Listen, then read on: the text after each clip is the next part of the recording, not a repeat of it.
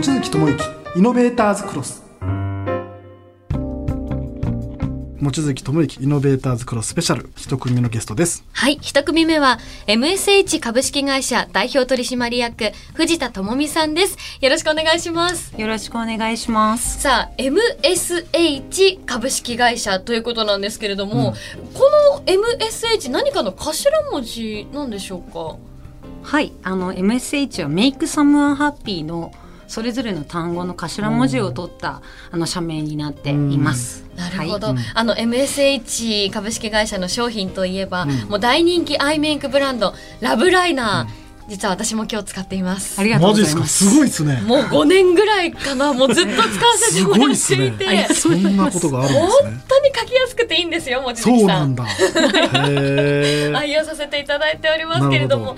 まあ、今日はどうして大人気になったのかなどお話伺っていきたいと思います。よろしくお願いいたします、はい、よろしくお願いします。ではプロフィールご紹介いたします東京理科大学薬学部を卒業後1999年株式会社トモズに入社調剤店舗を経て化粧品バイヤーとして活躍そこで化粧品全般の開発から販売戦略業務、プライベートブランド企画開発、ラグジュアリーコスメセレクトショップ、ライフスタイルショップなどの新規業態開発運営。またマネジメントも含め幅広く経験。2020年4月、MSH 株式会社に入社されました。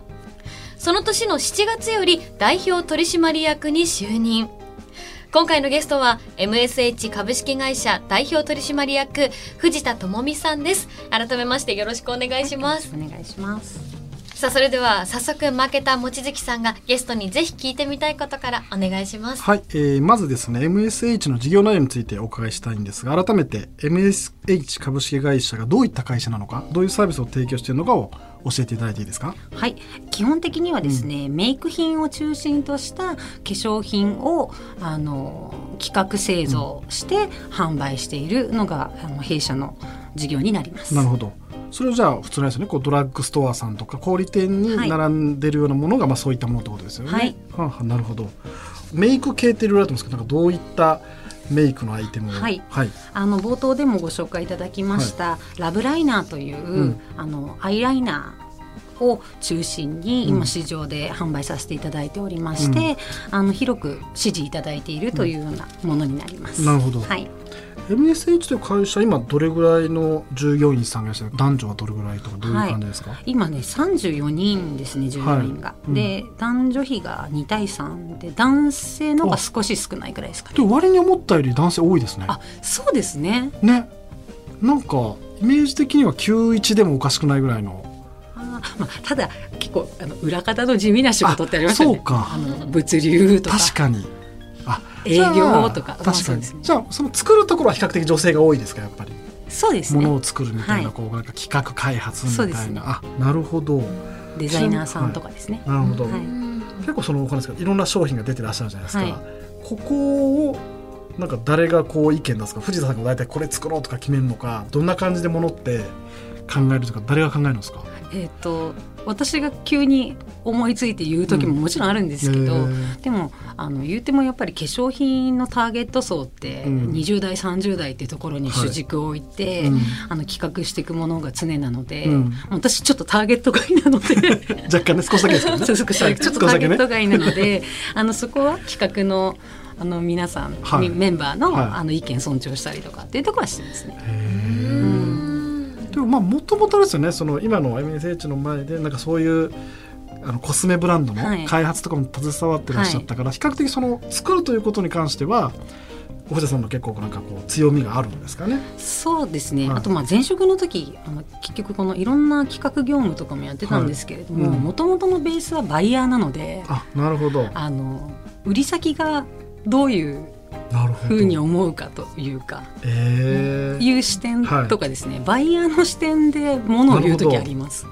結構あれですもんね。結局店舗さんに並べてもらうからそうですね。消費者の意見も大事だけどやっぱ店舗さんがちゃんと並べていただけるかみたいなのが、ものすごく大事なんですよね。2B の話も結構大事ですよね。ね。並ばないと今最近あれですか？ネットで売るみたいな話多いけど実際でも多分メイク系ってオフラインでの売り上げが比較的多いんで、そうですね。店舗に並べてないと始まらないとか並べ方とかね。あそうです。すごい。いやあの、ね。さすがです。なんか端っこに並んでてもそうなんです仕方ないですよねきっと。棚一下の方とかだと 話にならないんで、ああそうなんですね。そうそうそう。ねちなみにこう藤田さんが代表になって結構ラインナップが増えてる印象があるんですけどこれは意図的にというかなんか思いがあってされてらっしゃるんですか？やっぱりですねあのやっぱメイク浮き沈みももちろん前職の時から各ブランドさん見てきているのでやっぱりラブライナー頼りっていうのはうん心もとないなというのがありまして、うん。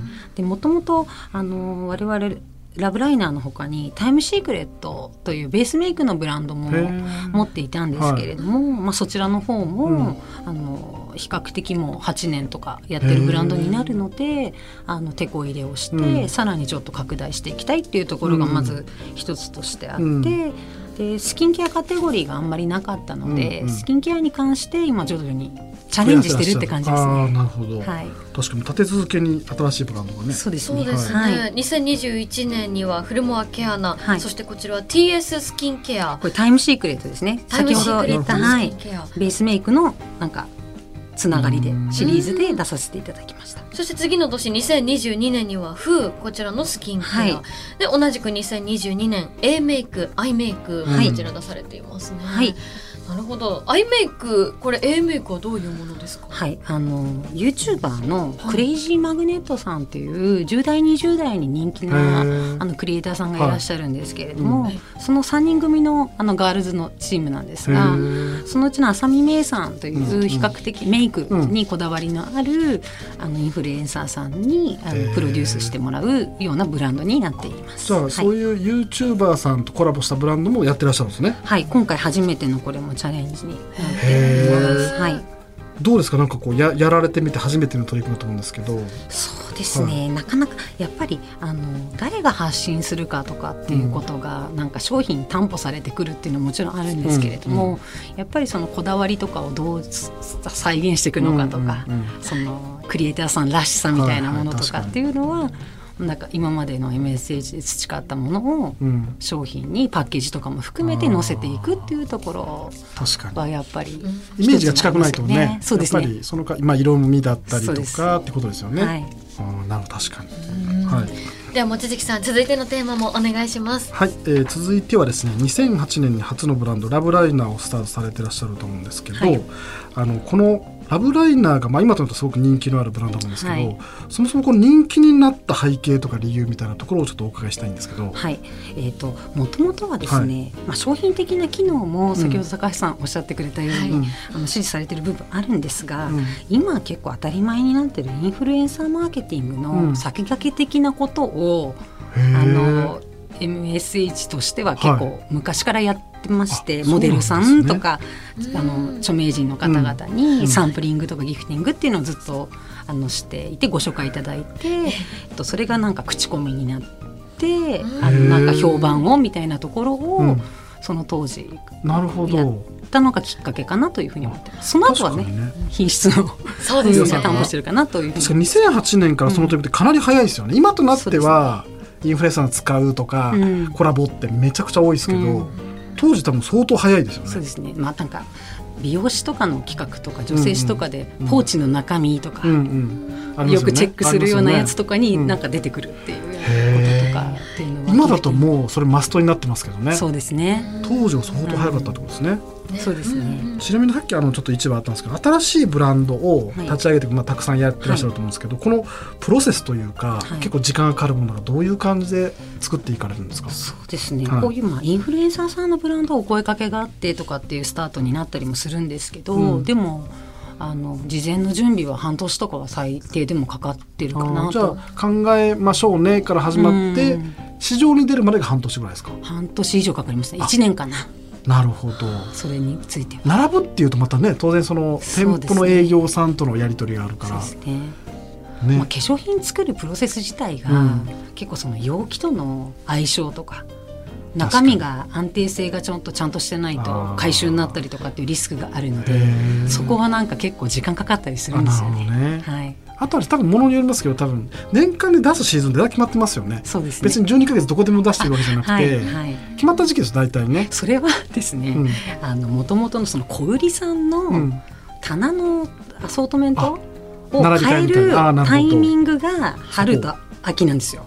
あだからなんですね。はい、季節の変わり目に品揃えが変わるので、うん。そのタイミングが商品入れやすいうんうん。っていうことから大体春とか秋に商品が出るところが多いんですよね。あーだからそこに合わせてるメーカーさん多いですよね。そうですね。大体ね、はい。だからそこ外しちゃうとはい。なんか入んないし。そう住所決まんなくなっちゃうと入りづらくなっちゃう。だから先に並べる細かい話ですけどこう並べるとこ決めてから流すみたいなところありますもんね。そうですね。へー。場所取りが結構大事な。の。へー。すごいですよ。そこは多分もう僕らが想像するを超えるぐらいいろんな連動になってますよね。そのやってた側なんで。もともとね並べる側だから。そんなラベル側だ。もっと言うと季節の変わり目なんですよね。あ日本だと。トレンドがまた、春夏に向かっていく時って結構品揃え変わるので、で秋冬もまた変わるので、うん。そこがやっぱり大きいんですよね。四季があるっていうことなんだと思うんですけどやっぱり日本のやっぱりそういう時期はなんか理由が全部あるんですね。そうですね。ああなるほど。では望月さん続いてのテーマもお願いします。はい、えー続いてはですねコスメの販売方法についてお伺いしたいんですが、まずあの MSH の主な販売方法などについてお伺いしたいんですけどどんな販売方法が、はい。あの基本的にはリアル店舗ですね、うん。いわゆるロフトさんとかプラダさんのような、うん。あのバラエティストアとドラッグストアがメインの販路になります、はい。ネットで販売することもされてらっしゃる？はい、あのそうなんですけど、はい。取扱店舗が割と多くて単価もそこまで高くないのでそうですよね。割とお店で皆さんお買い求めになられる方の方が多いですね。あなるほど、はい、多分さオンラインショップだと多分なかなかあの遠いところじゃ買えない人はネットで買うけどもともと結構お店に並んでらっしゃるってことですよね。そうですね。なるほど。ちなみにあのさっきお話ししたコロナの影響は結構受けた方ですか？事業的にそのいや受けました。あそうですか、はい。へえ。どの辺ぐらいからこう影響を受けた感じですか？いやもうはい。その2020年の4月って新商品のローンチとかもあったんですけどああのまさかの商業施設とかお店が閉まるーあ確かってに。いう事態とかうんは多分前代未聞だったと思うんですけど、本当に未曾有のなんかうん事態で2ヶ月ぐらい売り立たないんですよね。あそんなに？いやというのは止まっちゃったらもあそうか。ゼロですもんね。うゼロですね。へえじゃあそれから徐々に戻ってきた感じですか？そのもともとの平平じゃコロナ前みたいなそう水準と。ですね。あの幸い、はい。あのドラッグストアは営業してたので、あ確かにでドラッグストアの販路も我々多く持ってたものですから、うんすごくあの助けてもらったというか、売り場が全くなくなるっていうことにはならなかったんですけど、だからあれですよ結構そのドラッグストアは多分逆にコロナ禍割に営業業績良かったんですよねね。だけど大きな館に入ってる専門店みたいなのは結構厳しかったですもんね。そうですそうですなるほど。まあ、しかもマスクをしても目元は出るそういう出るからね。こう下じゃなかったからってなりますよね。そうですね。えーちなみに結構あのこういう商品を出されるときに、はい。プロモーションっていうんですかね、要ははい。告知するっていうのは、はい。どんな風にされてらっしゃるんですか？えー、と基本的には SNS 周りうまく活用してその時に出す商品のターゲット層が好むメディアに出していくっていう感じですね。ははい。例えばどんなメディアにどんな風に出されるんですか？なのでそれこそ、まあ、もちろん美容系のああいう専門誌とかもありますし、へー。あとまあ、インスタグラムでとか、うんあのツイッターでうん。うん情報拡散していくとかっていうことももちろん、あもうじゃあ基本的には、ですね。まあ、テレビ以外は大体うん。ですね。なるほど。特に大事なプロモーションのメディアとかはい。仕掛けってあるんですか、こうあ新しく出すときに。ですね。ブランディングをしっかりしてるよっていう部分では、うん。やっぱりその美容師さんの活用とかっていうのはあの結構必須かなというところがあってへなのでそこの部分でタイアップ記事ですとあかー。やって二次利用で拡散していったりとかっていうようなこともやってますね。美容師さんが使ってみてよかったよみたいなのが大事ってことですか？あそうですね。美容師って美容雑誌ですね。あ雑誌ね。マキアとか。なるほど。で今の雑誌のマーケット結構厳しいですか？読む方が減ってるって言われてるものの、まあ、ちょっとブランディングの一助にはなるのかなというな。るほど。じゃあそれを読んでる方が多いかどうかじゃなくてそこでちゃんとこう載ってることも大事というか。そうですね、まあ、そこに紐づいてあのベースコースみたいなものに選定されていったりとかっていうことになるので、そこも必須かなっていう。ベスコスはめちゃくちゃ言われますもんね。そうですね。あそこにどう載せるかみたいなのは。冬とかもありますよ年間ベスコスみたいなのもあるし、はい必ずありますもんね、うん、そうですね。上位商品は大体チェックしたくなりますね。そうね。買いたいなってなって、うん。やっぱ美容師あの確かになかなか雑誌読まない時代にはなってきましたけど、うんうんこうそれこそ美容室なんかに行くと、うん、もう電子書籍でバーって置いてあったりして、うんうん、それをやっぱその23時間かけて全部読むんですよ。その時間って結構大事でやっぱ信頼できる情報っていう認識でもあるので、うんうん、雑誌はやはりまだまだ読みますね。さあ最後こちらのテーマお願いいたします。はい、えー、最後はですね今後の MSH のビジョンについてお伺いしたいんですが、はい、まずあの2022年もうすぐあの年間終わりますけどこの振り返ってみてどんな感じの年でしたか？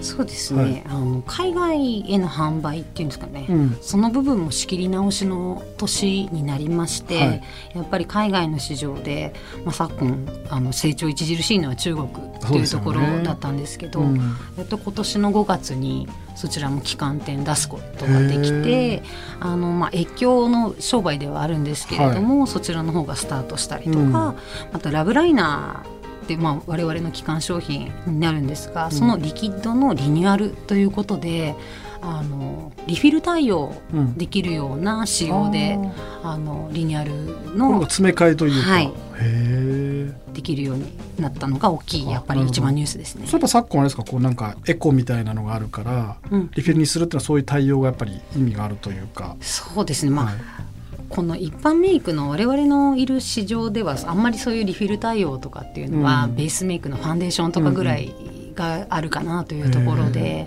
まあ、ただアイライナーにおいても気に入っていただいているような使い付けのものがある場合は、うん、中変えればまあ非常にいいですよねっていうところで、チャレンジしたっていう感じですね。じゃあ、えーと、2020にそういう感じだと思うんですけど来年については何かこう取り組もうとされてるとか計画とかあるんですか？はい、えーと、ラブライナーが来年は15周年迎えますので、うん、また IP コラボなんかももちろんしつつその今年春にリニューアルした、うん、あのリキッドの部分っていうのは、うん、あのしっかりそのリフィル対応で環境も配慮してますといったところ、まあ、できることからしかちょっと、あのチャレンジできないというか、はい、そういうやりたいなという気持ちがあってもなかなかできない。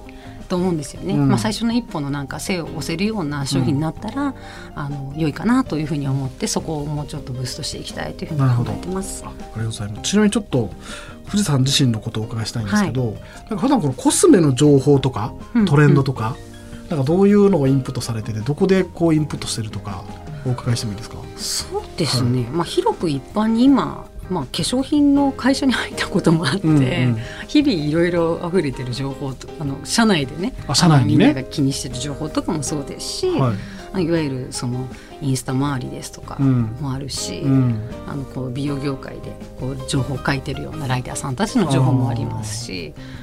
あのそういったところからなんかキャッチしていくっていう感じです。お店に行くこともあるんですか？お店ももちろん行きます。あのやっぱお店見るの一番早いので。あ、そうですか。展示会とかも行きますね。あ、なるほどね。トレンドが出たりってわかるから。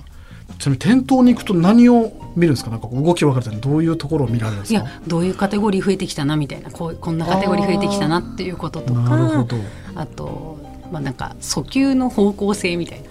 なんかこういう歌ってるあなんかこういうとこだみたいな肌荒れだみたいなとこととか例えば。なるほど。やっぱりなんか世の中のなんか状況と結構リンクしてくるので、うんうん、例えばじゃあマスクしてたらずっと刺激があるんで、うんうん、そこがシミになったり肌荒れしたりとかっていうことでみんなそういう商品がいっぱい並んでたりとかっていうのはあるのでやっぱり店頭は見るの早いです、ね、あそうですか。あこれ支持されてんだなっていうのも含めて。確かにへえなんかもうペタッとどれも一緒に見るから全然わかんない、もう一個一個。最近だとなんか透明感とかっていうのってすごい言葉で使われたりそうなんだ。ありますね。急に出てきたな透明感という言葉って思いながら 私もよく見るんですけど。そう。いう移り変わり結構ありますよね、艶の時もありますからね。艶ありますありますからね。ね艶の時もある。そうそうあります。なんか誰が仕掛ですかそのキーワード。すごいな、世の中の流れがいろいろあるですよね。はい。さあえ最後にお知らせなどあればお願いします。はい。来年ラブライナーが15周年を迎えます、えーそれに伴っていろんな企画考えてますので引き続きご支持いただければと思います。ありがとうございました、楽しみにしております。はい。さあその他公式ウェブサイトなども一緒にチェックしてください。今回のイノベーターズクロススペシャル最初のゲストは MSH 株式会社代表取締役藤田智美さんでした。ありがとうございました。ありがとうございました望月智之イノベーターズクロス。